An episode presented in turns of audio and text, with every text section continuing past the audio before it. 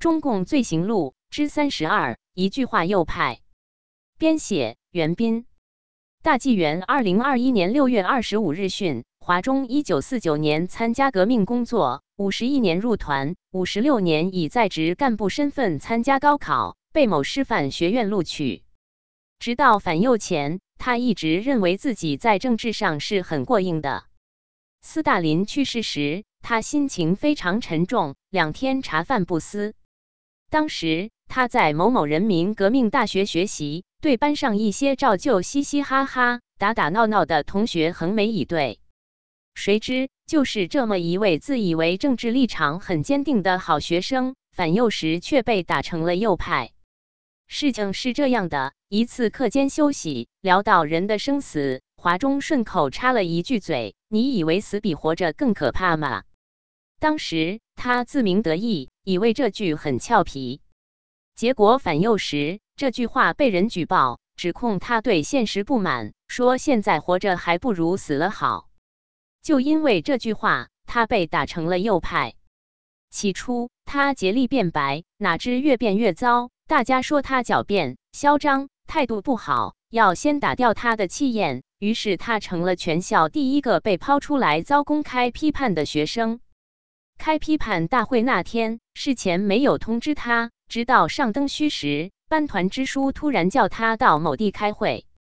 到那里一看，他暗暗吃惊，因为此前全校还没弄出过这么大的动静。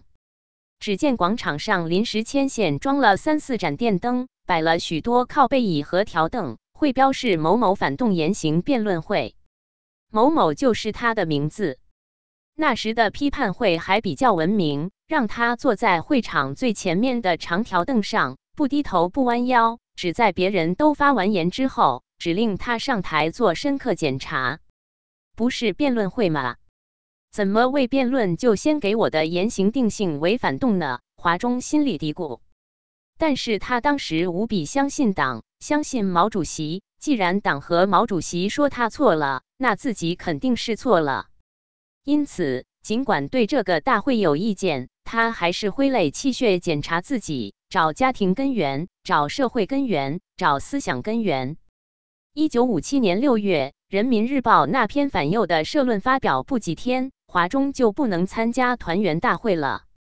暑假回家，居委会的干部也很关照他，时不时找些鸡毛蒜皮的事到他家来监看他。最后给他的定性是右派活动骨干分子，处分是留校考察。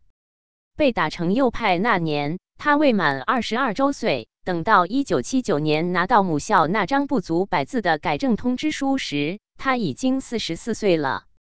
此时已两鬓斑白的他感叹道：“二十二年最宝贵的黄金年华尽付东流。”责任编辑：高毅。